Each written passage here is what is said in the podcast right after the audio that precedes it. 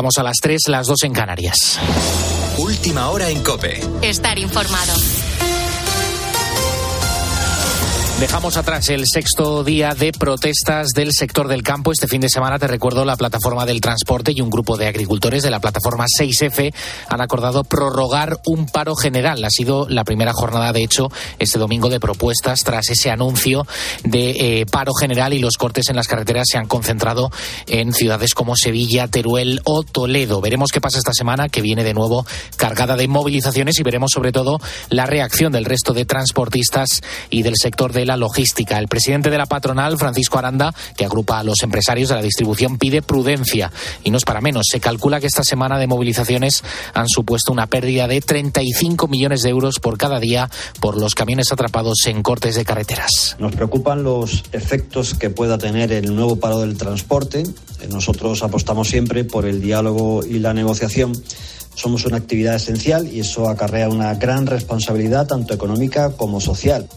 En Oriente Próximo, con la vista puesta en Gaza e Israel, el, el, primer ministro Benjamin Netanyahu ha advertido de que Israel va a dirigir su ofensiva hacia Rafah, pese a la presión internacional. En esa zona, en Rafah, se hacinan 1,4 millones de palestinos, la mayoría desplazados internos. De hecho, Joe Biden, el presidente de Estados Unidos, ha pedido a Netanyahu que se abstengan de un ataque en esa zona sin un plan que proteja a los civiles. Pero el primer ministro hebreo sigue con su estrategia. Uh, uh, Hemos limpiado, conquistado y destruido la mayoría de las infraestructuras terroristas de Hamas en el resto de la franja de Gaza. Así que ahora hay mucho espacio al norte de Rafah para que puedan ir y allí es hacia donde los vamos a dirigir. La victoria está al alcance. Y el Papa Francisco ha canonizado a la primera santa argentina. Beata Mariam Antoniam a Santo Joseph de Paz y Figueroa. Se trata de María Antonia de Paz y Figueroa, conocida como Mama Antula, que vivió y murió en el siglo XVIII. Ha sido en una misa en la Basílica de San Pedro del Vaticano ante la presencia del presidente de su país, Javier Milei, con quien el Santo Padre, por cierto, se va a entrevistar este lunes. Durante la Eucaristía, como es habitual en estas ocasiones especiales, se ha colocado un tapiz con una gran imagen de la Santa en el interior del Templo Vaticano. El Santo Padre hablaba del retorno de la belleza a través de Cristo. Ritorna così la bellezza que abbiamo. Tocando a Jesús retorna la belleza que tenemos, la belleza que somos. Sintiéndonos amados por Cristo, redescubrimos la alegría de entregarnos a los demás sin miedos ni prejuicios, libres de formas de religiosidad anestesiante y despojadas de la carne del hermano. Así se fortalece en nosotros la capacidad de amar más allá de cualquier cálculo y conveniencia cálculo e conveniencia. Con la fuerza de ABC.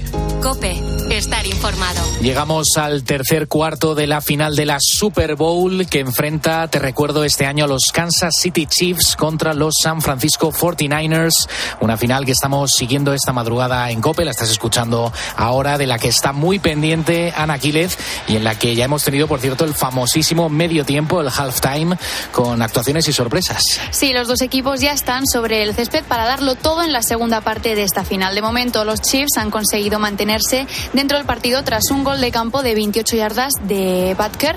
Ahora mismo el marcador es 10 a 3 a favor de los 49ers. Pero si hay algo de lo que se va a hablar esta madrugada y durante este lunes es la actuación del medio tiempo.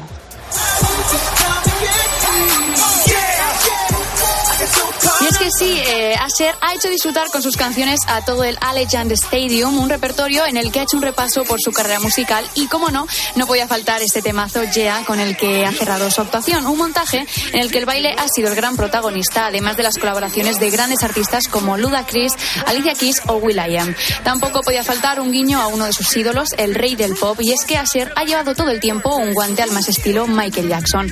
Baile, cambios de vestuario y juegos de luces, pero en el que nos ha faltado un poquitito más de espectacularidad. Bueno, pues es el sonido en directo que nos llega a esta hora, el sonido en directo desde Las Vegas, donde se está disputando esa final de la Super Bowl, que como ha contado Ana, está ganando ahora mismo eh, los San Francisco 49ers por 10 a 3 a Kansas City Chiefs. Tienes más información en nuestra página web en cope.es. Seguimos en la noche de Cope con Adolfo Arjona. Cope, estar informado. Escribe a Adolfo Arjona en Twitter, en arroba la noche de Arjona. En nuestro muro de Facebook, La Noche de Arjona. O mándanos un mensaje de voz al 650 564 504.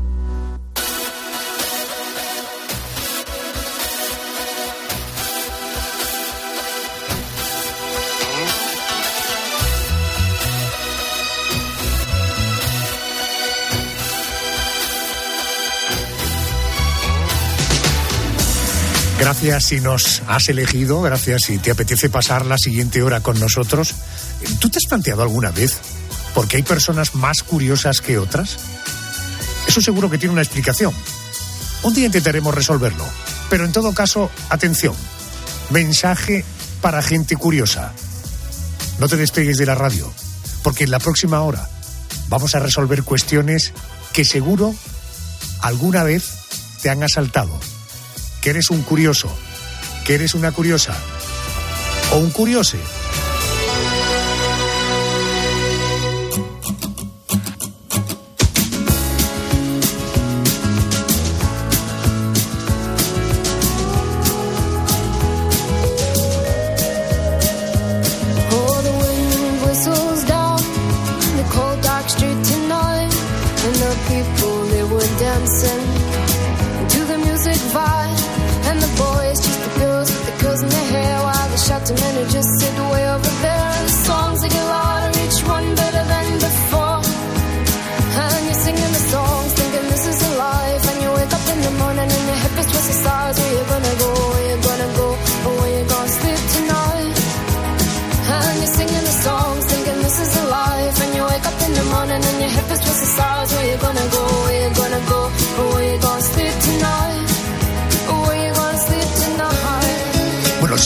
Al menos el equipo del programa, que los oyentes están en casa tranquilamente, metidos en la cama, que son personas nocturnas o que se desvelan con facilidad y ponen la radio, pero muchos de los que nos oyen ahora mismo están probablemente al volante conduciendo. si esto es así, fíjate en la matrícula del vehículo que tienes delante. ¿Te has preguntado alguna vez por qué las matrículas no se utilizan vocales? ¿Por qué se utilizan solo consonantes? Es una pregunta muy simple. Esto tendrá una explicación, supongo, claro. Vamos a saludar a, quien más sabe del mundo del motor, de los coches, es Alfonso García, eh, eh, compañero de la COPE. Querido Alfonso, muy buenas noches. Muy buenas noches, Adolfo. Oye, ¿es cierto esto? ¿Las matrículas solo llevan consonantes? ¿Por qué en cualquier matrícula no, no vemos, no encontramos la letra A, E, I, O, U, por tanto las vocales? Pues está claro que esas eh, composiciones de letras, ninguna vocal, pues para evitar eh, vocablos, palabras malsonantes, a las que sabes que en este país somos muy dados, palabras malsonantes o bien hirientes, pues no sé, se nos podría ocurrir desde pis, eh, feo, no sé, imagínate cualquier cosa, combinación de combinación de palabras que lógicamente molestarían. Ya, entiendo, porque claro, en el momento que metemos vocales, estamos construyendo palabras. Claro, eh, leía en algún sitio que imagínate que pusiera eh, ano o que pusiera eta. ¿No? Eh, es decir, todo esto puede ocurrir, ¿no? Oye, ¿existen otras letras, además de las vocales, que no se utilicen en las matrículas o, algún número que no se emplee? Por ejemplo, la doble L o la CH, tampoco se usa la N o la Q, que podría confundir, además en este caso, confundir a los agentes o bien a los radares eh, porque mayúsculas con la N y la O, por ejemplo, podría llevar a, confusión. Eso sí, se utilizan absolutamente todos los números. Hay que recordar que no siempre se utiliza el mismo sistema para matricular vehículos en nuestro país, como recordamos los veteranos. Eh, eh, cuéntanos cómo ha sido la evolución hasta llegar al sistema actual y, y, por qué parece que la forma actual de matricular, esta sí que parece ya con carácter de indefinido, es decir, que va a durar mucho tiempo. A ver, recordemos, la matriculación de vehículos, Adolfo, en España nació un 17 de septiembre de 1900 con el primer eh, coche, eh, con el primer reglamento de circulación y el primer vehículo fue un Clemen, dos caballos registrado en Baleares, un 31 de octubre de 1900. Un vehículo que, por cierto, ya no existe en la actualidad, pero de esa primera década del siglo XX todavía se conservan 32 automóviles matriculados todos con la primera placa de matrícula española, una placa con una o varias letras para señalar la provincia y un código numérico, por supuesto, eh, las eh, letras y números en negro y el fondo en blanco. Después el sistema provincial, alfanumérico, es decir, letra provincia, los números y un par de letras finales. Todavía, fíjate, Adolfo, hay casi 5 mm, millones de coches, es decir, vehículos que tienen más de 24 años, que llevan todavía ese sistema provincial, por así decirlo. Y el último, el tercero, es el sistema que estamos utilizando actualmente. Correcto. Eh, precisamente alguien que tiene un coche con la nomenclatura que has dicho, ¿es un Málaga BT el tuyo? BN. El mío es un Málaga Alfonso, buenas noches, por cierto. Hola, buenas noches, Mónica. BN, en el mes de agosto cumplirá 30 años. Ya es clásico y va a pasar, que lo estoy deseando prepararlo ya, para ser histórico.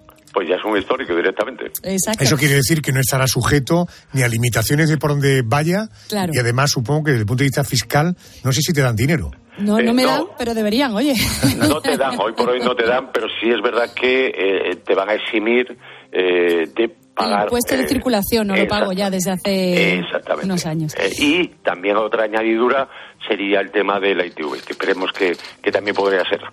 Bueno, eh, Alfonso, eh, actualmente con la, con la matriculación que tenemos hoy, el que sepa leerla, por así decirlo, ¿qué información nos está dando una matrícula? Pues mira, el historial de accidentes, la fecha caducidad de la revisión, las emisiones mm, homologadas, emisiones tan de actualidad hoy en día con esas zonas de bajas emisiones, y además se puede saber la fecha de matriculación, el modelo, el tipo de combustible. Por cierto, un informe dando esa matrícula gratuito. Eh, hace mm, poco, por curiosidad, estuve mirando la última matrícula que la DGT había asignado en nuestro país, que es una información completamente pública, era la de un Citroën C5 Aircross 74 MMZ. Eh, bueno, 74 y algún número que le faltaba, ¿no? MMZ. Eh, Alfonso, ¿cómo se forma ese código de números y de letras? ¿Algún día se van a, acabar esas combinaciones? a través de un sistema llamado CAPA, que es el que de alguna manera configura la asignación de las matrículas en las zonas de, nuestro país. Y, por otro lado, en cuanto a la otra cuestión, decir que el actual sistema alfanumérico de matriculación de cuatro números y tres letras permite hasta 80 millones de matriculaciones. Por, por, lo que tanto, Mónica, está dentro de unos 30 años como mínimo, y al ritmo que vamos, que han bajado muchísimo las matriculaciones y las ventas de vehículos, no habrá que cambiar el sistema, pasará muchísimo tiempo, y por, por el momento no se sabe, la DGT no ha anunciado mm, cuál será ese futuro sistema a utilizar que vendría a sustituir al actual. Eh, ¿Cuáles son las combinaciones más deseadas? Porque he leído que hay verdaderos cazamatrículas que tienen casi casi trucos para conseguir una combinación así como muy muy fácil. A ver, los que llevan los cuatro ceros, los capicúas, eh, no gusta el 13, los chinos, grandes compradores de vehículos en este país, muchos de ellos vehículos premium, buscan el número 8, que contenga el número 8 porque es el número de la suerte en China. Y bueno, el resto en nuestro país, pues eh, números favoritos, el 1 y el 6. En cuanto al tema de cazamatrículas, no existen, es un mito. Salvo los agentes de tráfico municipales con su sistema automatizado de control con tecnología infrarroja o los de la Policía Nacional que pueden controlar hasta 400 matrículas por minuto, los llamados coches patrulla y Z. Oye, Alfonso, ¿cuántas matrículas asigna la Dirección General de Tráfico al día? ¿Cuál es más o menos la media? Como decía, desde el año 2021, Adolfo, el llamado sistema CAPA de las cafaturas provinciales de la EGT, la media, podríamos decir que está rondando los, las 3.000 unidades de matrículas, pero varía sobre todo con las automatriculaciones en cada último día de mes por parte de los concesionarios. Pero tal como van las ventas sobre todo desde la crisis del 2008-2010, posteriormente a la, pandemia, las ventas de automóviles en España han caído a, la mitad o menos de la mitad y eh, hoy por hoy la media, bueno, es, es muy, muy imprevista y vuelvo a repetir, depende mucho de las automatriculaciones de cada mes. en todo caso, me pasaba Mónica, que es una persona muy educada, si mm. podía hacer una consulta personal, adelante, sin ningún problema. es un compañero de la casa, no hay problema. A ver, Alfonso, a ver si me ayudas. En ese coche que pretendo hacer histórico en nada, en cuestión de meses, eh, pues algún torpe me ha dado la matrícula delantera aparcando, me la ha tirado al suelo, me la ha encontrado hecho un acordeón y yo voy circulando sin matrícula. Espero que no me esté escuchando la policía local. Eh, la llevo en el, en el salpicadero a la espera de saber, digo, oye, cuando hable con Alfonso le digo qué tengo que hacer, cómo consigo una matrícula nueva, me pueden multar por ir con la matrícula en el salpicadero, en fin, ayúdame un poco. A ver, no deberías. la sanción puede ser de hasta 200 euros y salvo que te encuentres una gente que sería, bueno, eh, estuviera de buenas, realmente aplicaría la, la norma. Tanto si circulamos en ella o en mal estado, incluso que estén sucias las placas de matrícula o que no se puedan leer, no sean legibles por lo que fuera, por antigüedad, por, por deterioro, por supuesto no pueden ir sueltas. Y si las manipulamos, mm, la multa puede llegar hasta 6.000 euros y 6 puntos. Lo más importante, Mónica, para que sigas conservando ese coche eh, que ya es un histórico, lo primero sería ir a, la policía y denunciar, y denunciar. Segundo lugar, pues llamar a nuestro seguro, pedir una grúa, eh, o bien si tenemos algún centro, eh, algún taller, alguna tienda especializada autorizada en matrículas homologadas, pues lógicamente adquirir una lógicamente tenemos que acompañarnos de todos los papeles y documentación del, vehículo. Perfecto. Ay, madre mía, qué sudores me han entrado, Alfonso. Tranquila. 200 pepos te puede costar la broma, así que ándate con cuidado. Alfonso, gracias por atenderme a esta hora. Te mando un abrazo fuerte. Un placer, como siempre. Un abrazo para ti y para Mónica.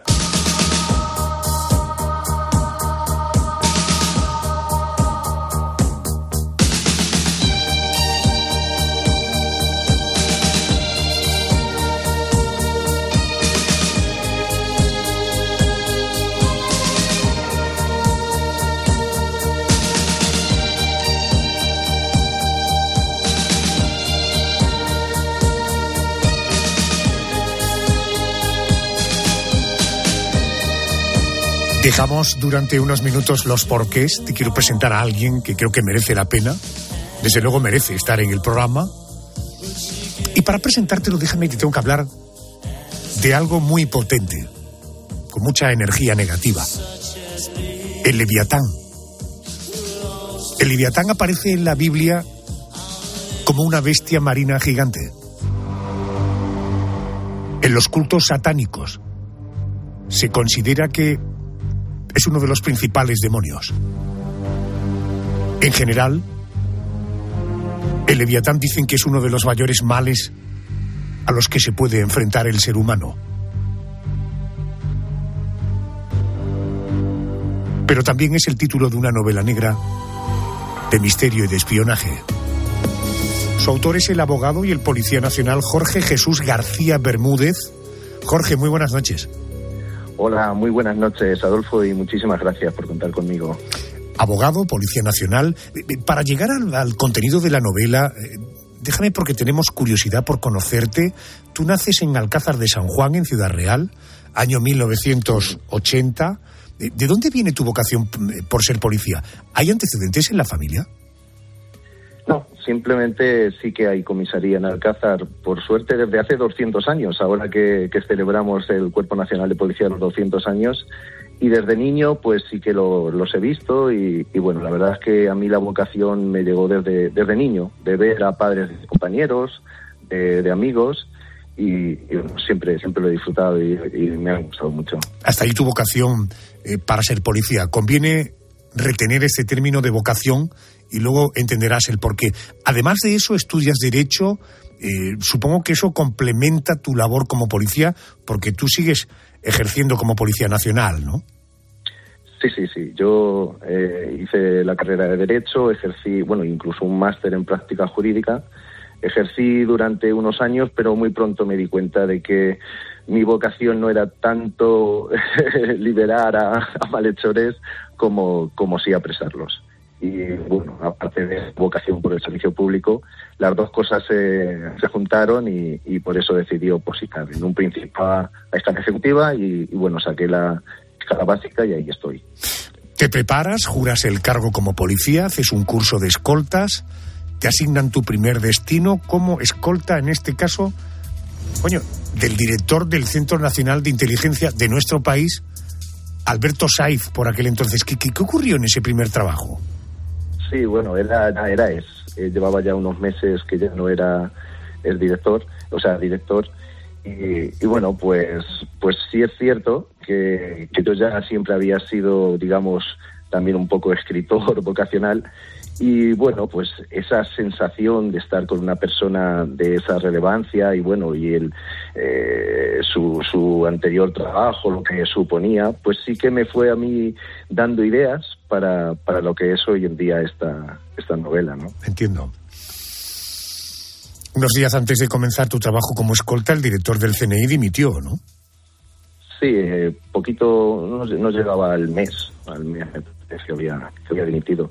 Y bueno, sí, fueron, eh, salía medios de prensa, parecía que le acusaban de, de haber pues, abusado de su, de su cargo. Y bueno, eh, en principio eh, no es habitual que el, Cuerpo Nacional de Policía se haga cargo de la escolta de los directores y en este caso pues pues sí. Entonces bueno, pues siempre nos hacía tener un poco de, precaución porque no sabíamos un poco a lo que nos enfrentábamos. No era, no era algo habitual y desconocíamos un poco el, motivo. Claro. Eh, Jorge, ¿cómo es la vida de un escolta de alguien que eh, está de forma permanente en el punto de mira, no sé, de cualquier terrorista, de cualquier asesino, de cualquier desequilibrado? Eh, ¿Esto afecta mucho a la vida laboral? ¿Tenéis una actividad laboral muy diferente a otros compañeros del cuerpo? Bueno, todos los compañeros, o sea, todos los policías están preparados para la, autoprotección. En esa época, yo entré en 2008, eh, por supuesto que todavía ETA estaba activa y bueno, pues era, era lógico que todos teníamos que, mirar a nuestra espalda porque había muchos muertos eh, pues de, de, múltiples maneras, desde bombas lapa, desde tiros a la nuca, qué decir, ¿no? Eh, entonces, sí es cierto que nosotros, en este caso, con don Alberto, que había contribuido en gran medida en la detención de Cherokee y también de, las células terroristas más importantes de, esos años, y yo creo que hasta este momento han sido las, las mayores, pues hombre, siempre teníamos que tener un poquito más de, precaución. ¿Cuál fue tu siguiente destino? ¿Cómo, ¿Cómo se desarrolló tu carrera desde ese momento? Bueno, pues pasado un tiempo y una vez ya cogí, cogí experiencia y, la verdad es que en principio pues no me, no me sentaba bien porque yo estaba muy a gusto con don Alberto, al cual más allá de lo laboral le cogí un aprecio personal, ¿no?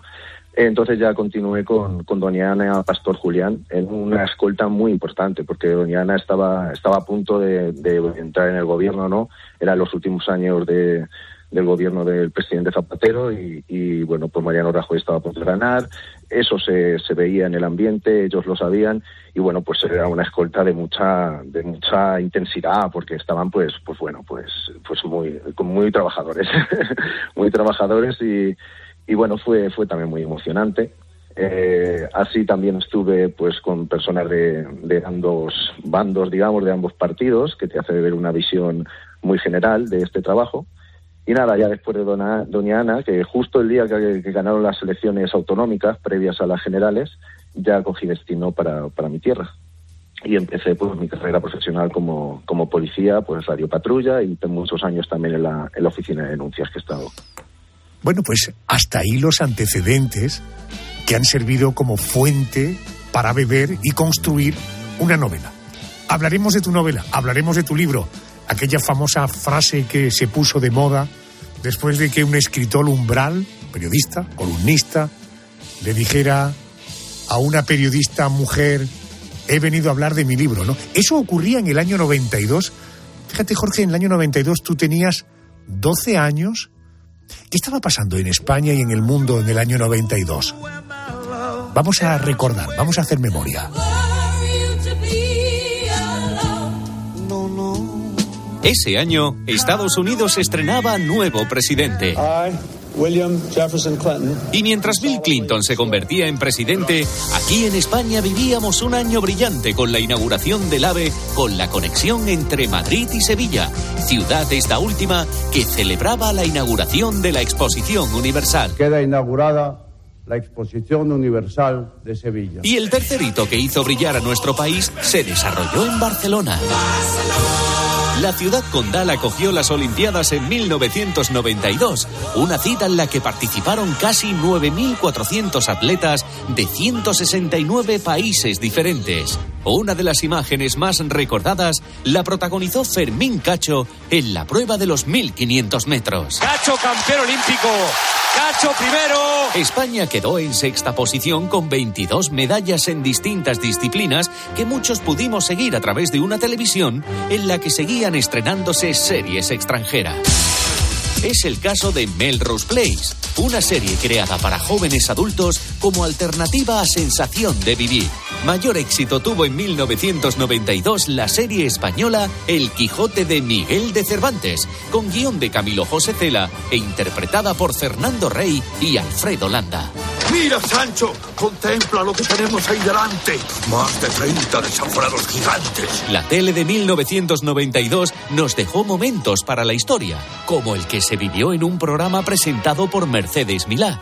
Allí, el escritor Paco Umbral dejó una intervención mítica. Yo estoy dispuesto a levantarme y abandonar la mesa, porque yo he venido aquí a hablar de mi libro. En 1992, los españoles quedamos impresionados con una tecnología que fue llevada a la tele, la máquina de la verdad. Una de las entregas con más audiencia la protagonizó Jesús Gil. ¿Utiliza la alcaldía de Marbella para beneficiarse en sus negocios particulares?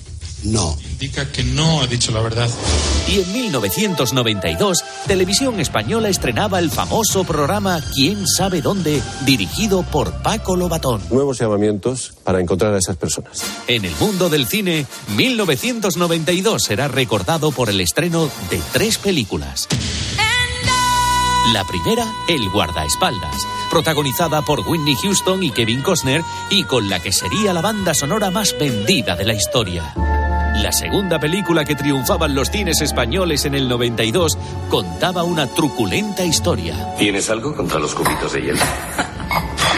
Me gustan las cosas en bruto. Sharon Stone y Michael Douglas protagonizaron Instinto Básico.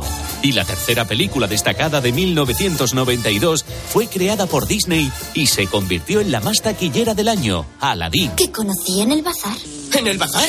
Pero no todas las buenas pelis estrenadas en 1992 llegaban desde el extranjero. Se estrenaba Belle Époque, dirigida por Fernando Trueba, una peli que ganó un Oscar. ¿Cómo está, Luis? Pues no tan bien como vosotras.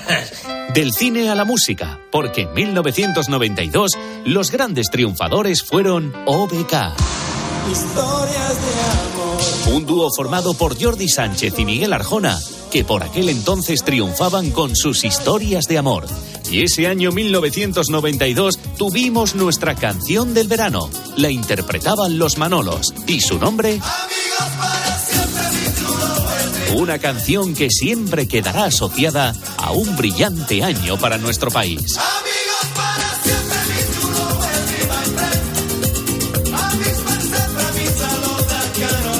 Bueno, fíjate, Jorge, la cantidad de cosas que ocurrieron en el año 92. Tú tenías 12 años. ¿Algo de lo que has oído todavía no se te ha hecho vibrar en tu memoria? Por supuesto, qué recuerdos, qué emoción, sí señor.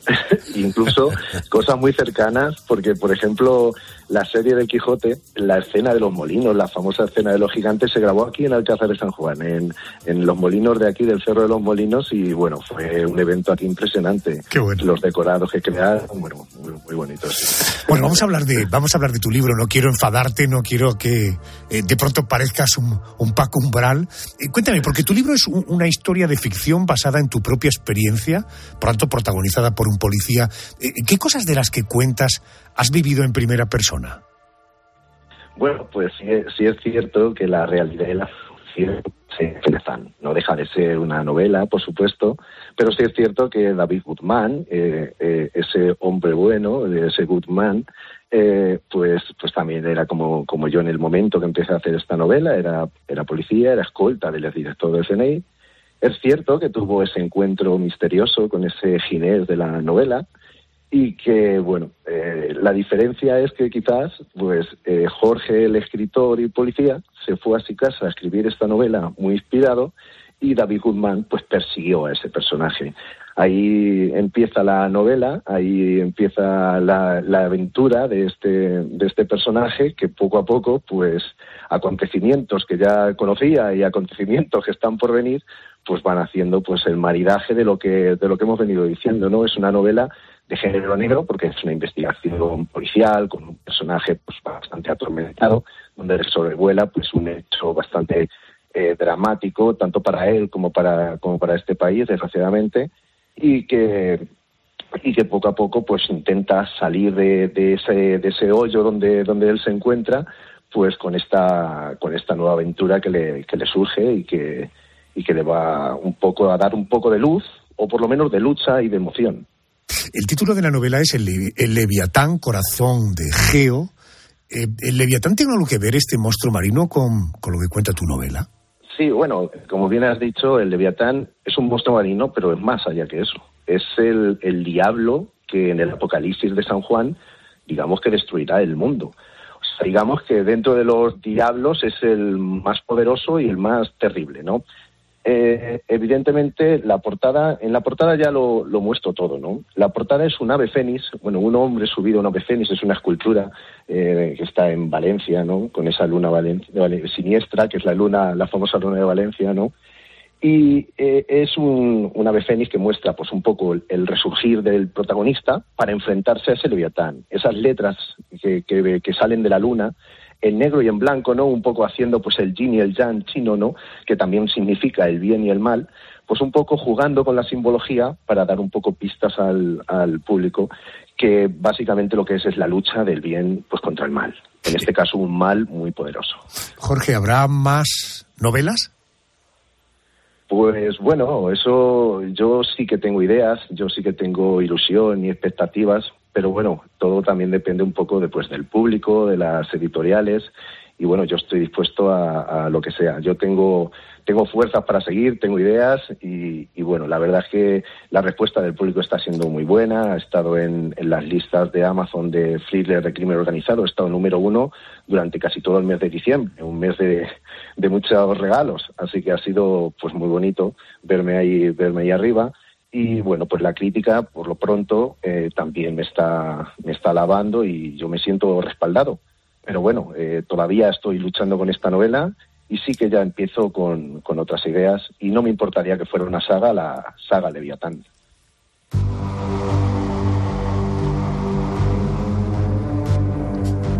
El título del libro El Leviatán Corazón de Geo es la última novela de Jorge Jesús García Bermúdez. La publica la editorial Olé Libros. Él dice que tiene la fuerza, las ideas, el respaldo de la crítica y desde luego el respaldo de este programa. Agente, Jorge, gracias por atenderme. Te mando un abrazo.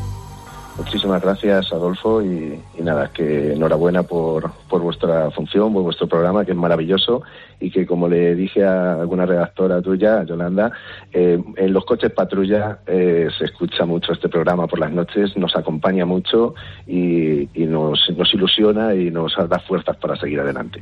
Es un honor esto que me cuentas. Gracias y buenas noches. Buenas noches, Adolfo. Que siempre que se escapa un lío viene por arte dimensión. Hace frío en medio de mi vacío en una vieja estación. Vivo pensando mientras veo llegando un tren que trae mi esencia. Y en esta calle media pata y difusa nace esta torpe canción. Cae la tarde, no me sale una frase que merezca la pena. Y yo en la vida nunca sé de los que escribo solo por escribir. Para llevarlo a la escena. Cuando compongo llevo más el descanso y sobre todo el dormir. Querida amiga, dos puntos, yo soy el del viejo verano. El que pasaba las horas cantándose y marchó el amor. Esto es la cadena COPE, es la noche de Arjona. Estamos en la última hora de nuestro programa donde nos preguntamos permanentemente cosas. Por cierto, arrancábamos el año con una trágica noticia en la aviación. Un choque entre dos aviones en la pista de aterrizaje del aeropuerto de Haneda en Tokio. En el accidente murieron cinco personas. 379 consiguieron ser evacuadas antes de ser devoradas por las llamas la nave. Bueno, ante esta noticia, nos preguntamos, ¿por qué el despegue y el aterrizaje de un avión son los momentos más críticos durante un vuelo? ¿Por qué son los momentos con más probabilidad de accidente? Se quiero preguntar a Javier Madejón, es vicedecano del Colegio Oficial de Pilotos de la Aviación Comercial. Muy buenas noches, Javier, buenas noches y bienvenido. Eh, buenas noches, Adolfo. Buenas noches, es sobrecogedor, sigo dándole vueltas a ese accidente, todavía tengo las imágenes en la cabeza. Bueno, antes de nada, quiero que me responda a esta pregunta. ¿Qué estadísticas o datos hay que demuestren que el avión es el medio más seguro? Bueno, las estadísticas no nos llevan a engaño porque actualmente hay más de 100.000 vuelos diarios en el, en el mundo, en todo el mundo, y accidentes de aviones comerciales eh, a nivel de transporte aéreo hay muy poquitos, hay más a nivel recreativo de este tipo de accidentes. Y, y, está claro que la aviación comercial es el medio de transporte más seguro que existe actualmente. Eh, esto debido, debido seguramente a varios tipos de factores. Eh, en principio, pues eh, en aviación, sobre todo, todo está doblado o redundado. O sea, tanto los sistemas de cada avión, los motores para la aviación comercial son dos motores, eh, los sistemas de navegación son dos sistemas independientes, las tripulaciones siempre vamos mínimo dos o tres o cuatro eh, pilotos y luego aparte de todo esto lleva atrás una preparación y una formación bastante estandarizada a nivel global. Entonces esto hace que el transporte aéreo sea el medio más seguro que existe actualmente de transporte en el planeta. Entiendo. Eh, Javier, decía yo por qué el despegue y el aterrizaje de un avión son los momentos más críticos durante un vuelo, dando por hecho que esto es así. Pero en todo caso yo creo que todos coincidimos que siempre hemos oído hablar de este asunto. ¿Qué hay de cierto en esto?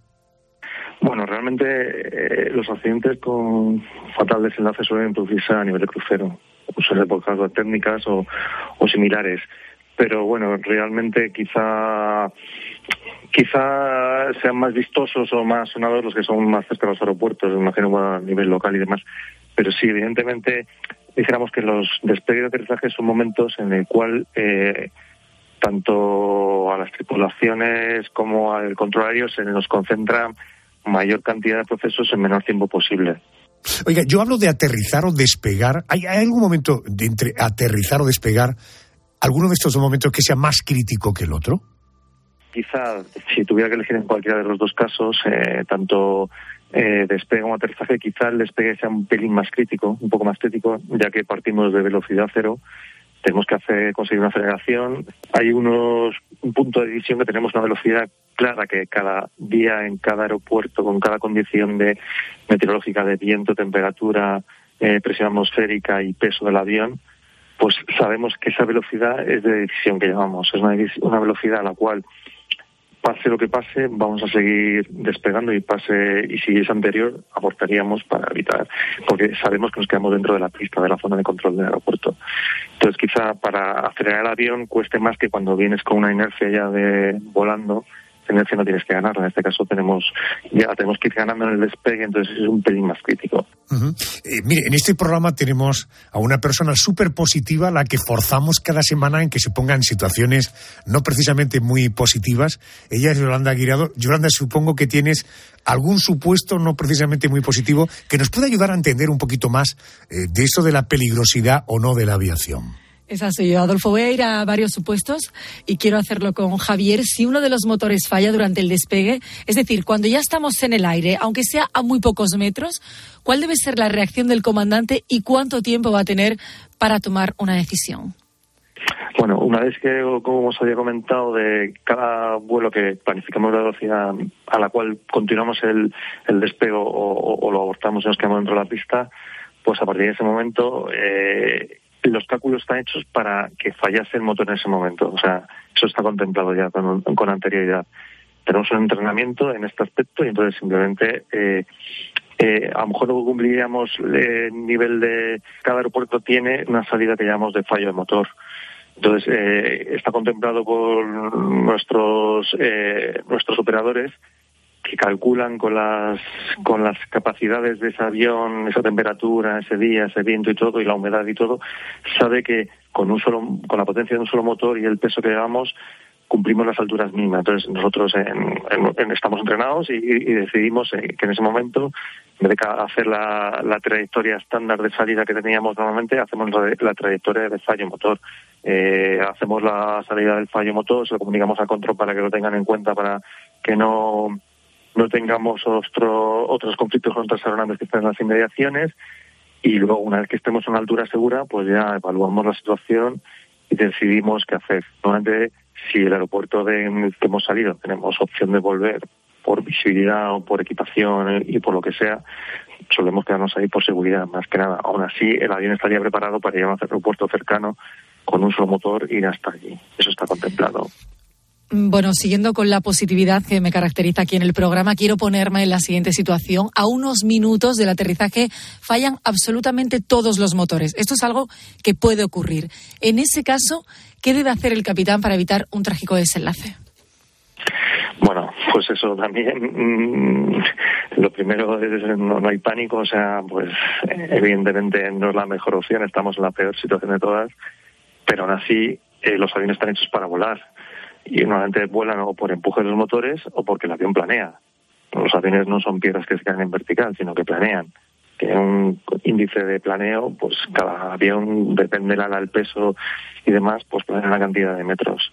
Entonces, eh, normalmente buscaríamos como primera opción un aeropuerto en nuestras cercanías con respecto a la altura a que estamos. Dijéramos, si sabemos que estamos a dos o tres mil metros, sabemos que vamos a planeando, llegamos a una radiación para un lado o para otro, dependiendo del viento. Entonces, si, siempre y cuando tengamos la posibilidad de aterrizar en el aeropuerto, por supuesto vamos a ir al aeropuerto. ¿Por qué? Porque hay servicios de emergencia, los cuales pueden favorecer una evacuación o atender al, al, a- a- al pasaje y demás. Si no, pues buscaríamos una zona lo más eh, con, el menor número de obstáculos posibles, tanto por el avión como por, por no lo vamos a meter en de una ciudad. Si lado de una ciudad vemos un campo libre, pues intentaremos ir hacia ese campo libre. Y, y aún así estamos preparados para para ese es otro tipo de maniobras que entrenamos eh, recurrentemente en los simuladores de vuelo. Eso pasó hace como 15 años en el río Hudson, en Nueva York, despegando del aeropuerto de La Guardia y una aeronave se ingirió un montón de pájaros en ambos motores, se quedó sin potencia primero en uno y luego en el otro. Y vamos ahí, el comandante lo tenía clarísimo que tenía que aterrizar en el río, porque claro, había debajo una ciudad enorme con muchos edificios, las consecuencias hubieran sido fatales.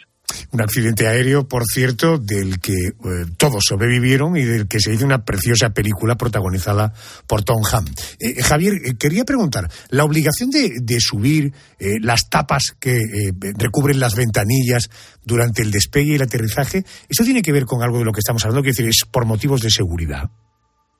Sí, por supuesto. Nada, en, en la aviación nada se deja al azar, todo tiene un motivo.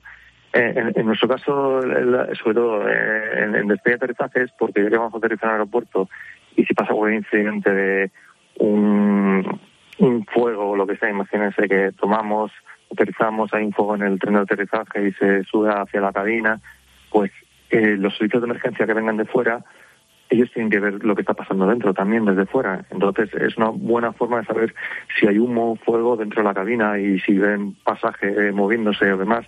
Y también sirve a la tripulación y a los pasajeros para ver la eh, vía de evacuación mm, mejor en ese momento, porque a lo mejor mm, tienes un fuego en el lado izquierdo del avión y, y, desde dentro lo ves. Entonces, tú no abres una salida de emergencia para que el fuego entre dentro o los pasajeros cuando salgan sufran eh, lesiones. Tú buscas la salida mejor en cada situación, como cada situación es cambiante y no es igual mm, en un momento u otro, pues es una de las eh, de los requerimientos que por seguridad se hace. Todo está contemplado y todo está planificado para que no se haga nada al azar. Qué bueno, pues otra cosa que yo aprendo esta noche a partir de su contestación. Javier Madejón, vicedecano del Colegio Oficial de Pilotos de la Aviación Comercial. Señor, gracias por atenderme. Muy buenas noches. Buenas noches, Adolfo. Muchas gracias. ¿Cuál es tu percepción del paso del tiempo? ¿Eres de los que cree que pasa rápido? ¿Rápido? ¿O lento? Hagamos un sencillo ejercicio y recordemos noticias ocurridas una semana como esta, pero de hace justo un año. Así podrás valorar si tu percepción del paso del tiempo es lenta, lenta o rápida. Venga, vamos a empezar con nuestro ejercicio de memoria. Lo vamos a hacer con música. Amor, Qué bueno, qué bueno. nació de ti, nació de mí, de la esperanza. Una semana como esta, pero de hace un año, el 15 de febrero del año 2023, los seguidores de Luis Miguel recibían la mejor noticia. El mexicano publicaba en sus redes sociales una imagen suya acompañada de la leyenda Luis Miguel Tour 2023. Culpes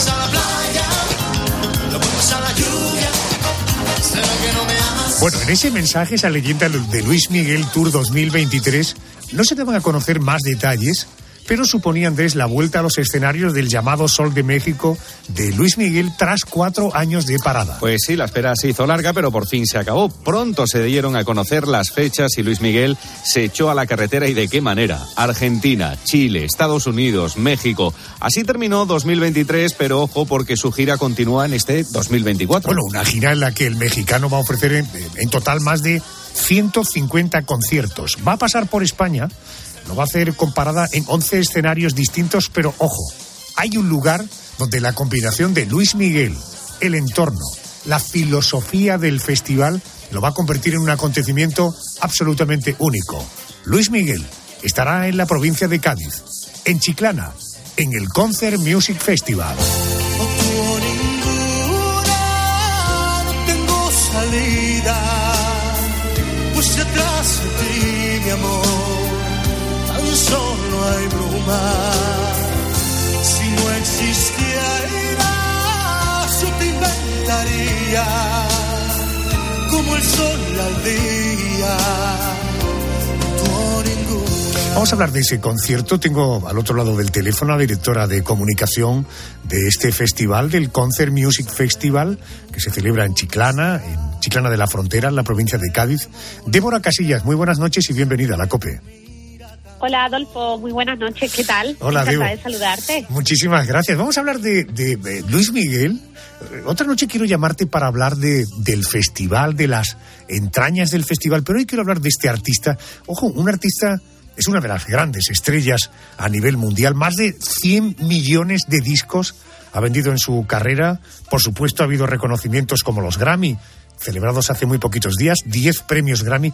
Eh, Debo, ¿cómo se fragua? ¿Cómo se cierra un concierto de este calibre? Supongo que debe haber alguien que mueve a este artista en nuestro país y a partir de ahí en esos foros, los que os dedicáis a esto, inmediatamente supongo que pujáis, ¿no?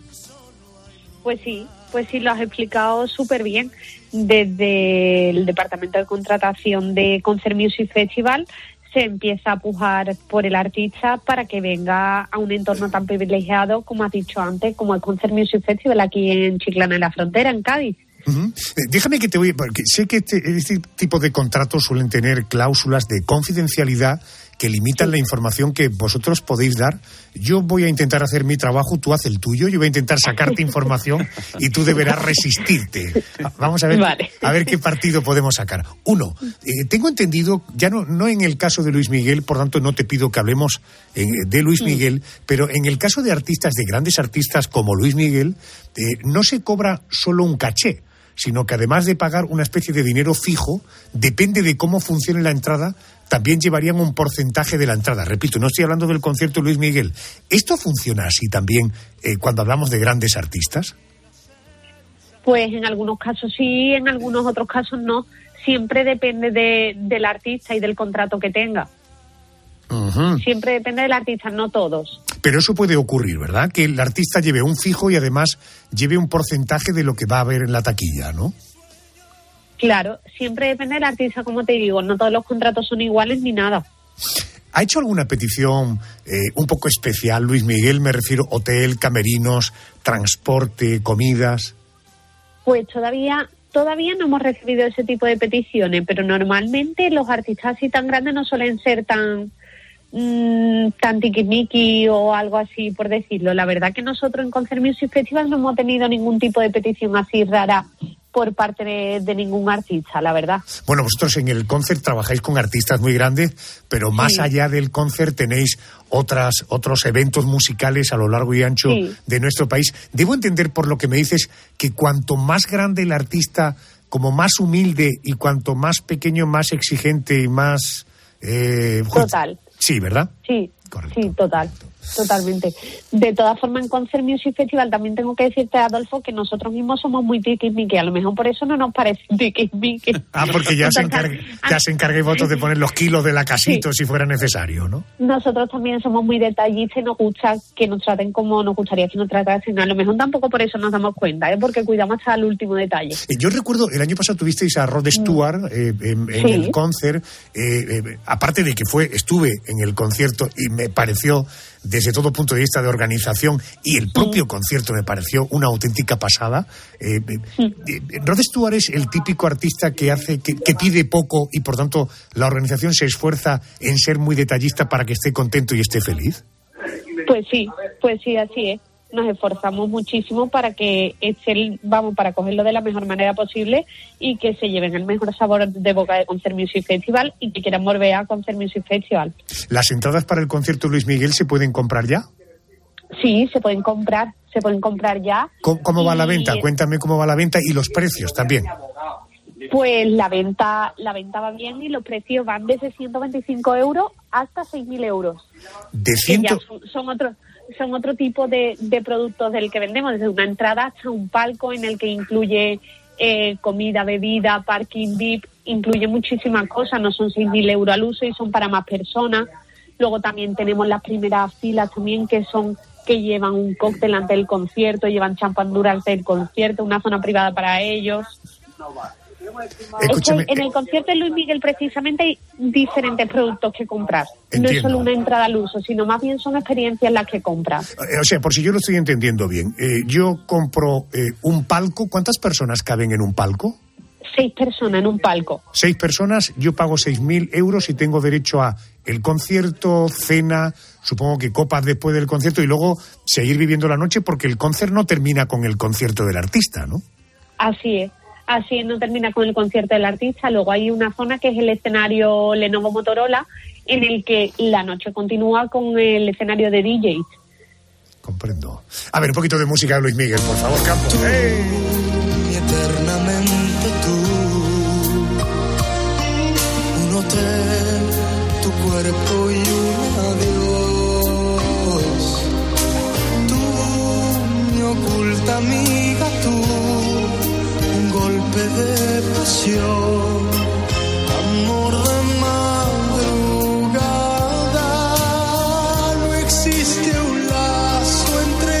Por cierto, si está entre tus planes este verano pasar por Chiclana, ir al Concert Festival Music y al concierto de Luis Miguel, te recomiendo que bucees en alguna de las plataformas. Ahí hay una serie, se llama Luis Miguel, que te cuenta la vida del artista eh, como producto de ficción, como producto cinematográfico, eh, como producto audiovisual, es absolutamente entretenida. Y entiendes y vas a entender la complejidad de la vida, concretamente de este artista y en todo caso de los grandes como Luis Miguel.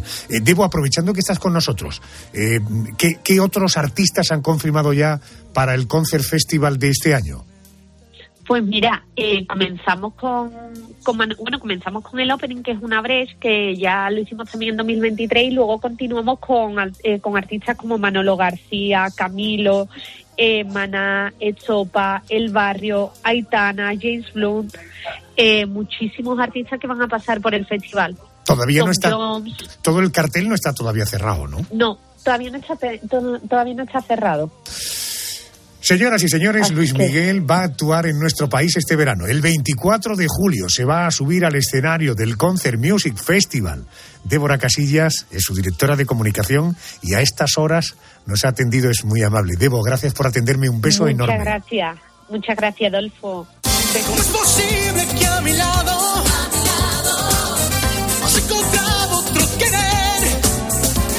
Fíjate, una semana como esta, pero de 2023, Luis Miguel anunciaba su vuelta a los escenarios. ¿Tienes la sensación de que el tiempo ha pasado rápido o ha pasado lento?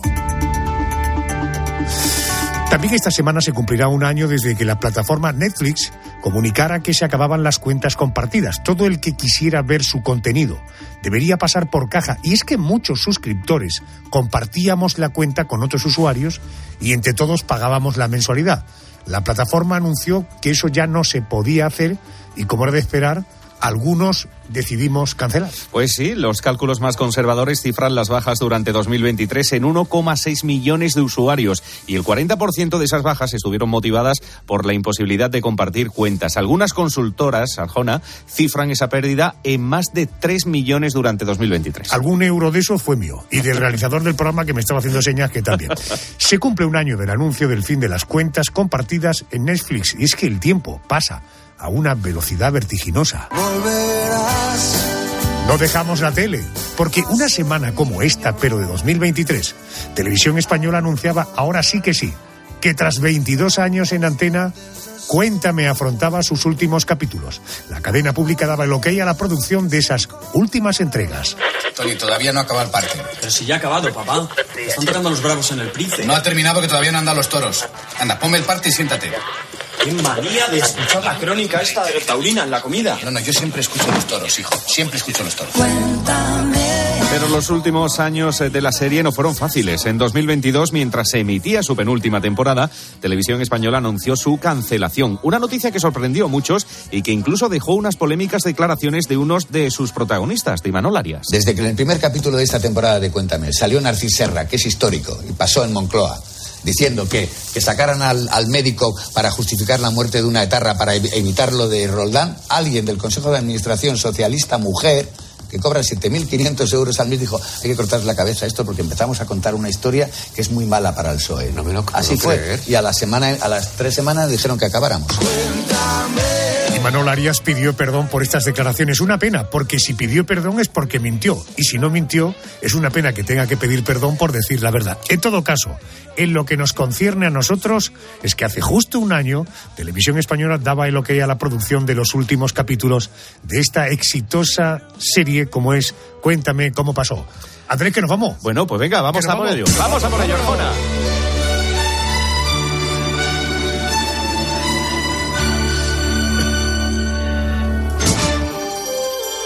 Gracias por estar ahí, por elegirnos una semana más. Recuerda que en siete días volvemos y que la radio continúa. Boletín de noticias, poniendo las calles, Herrera Carlos, en fin, esto es la cadena Cope. Gracias por estar ahí. Feliz semana, adiós.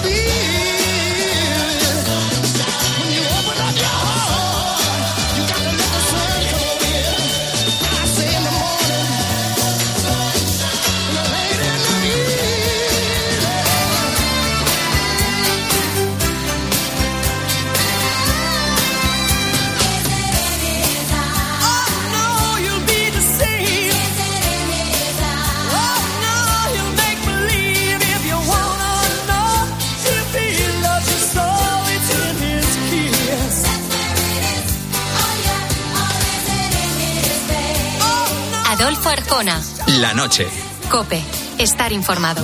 A veces cuesta encontrar a alguien que ponga serenidad a todo lo que está pasando. Tractoradas, cortes de carretera, incidentes, enfrentamientos entre manifestantes y fuerzas de seguridad. Eso se deja ver también en el transporte de mercancías, que calcula una pérdida de 35 millones de cada día. Estas movilizaciones normalmente tienes que saber cómo las empiezas, pero sobre todo también tienes que saber cómo las acabas. Porque si no las acabas y se te van de las manos, entonces cuando la violencia es más noticia que tu propia reivindicación, malo para ti. Carlos Herrera va más allá de la noticia y te explica todo lo que te rodea. Escúchale de lunes a viernes, de 6 a 1 del mediodía, en Herrera Incope.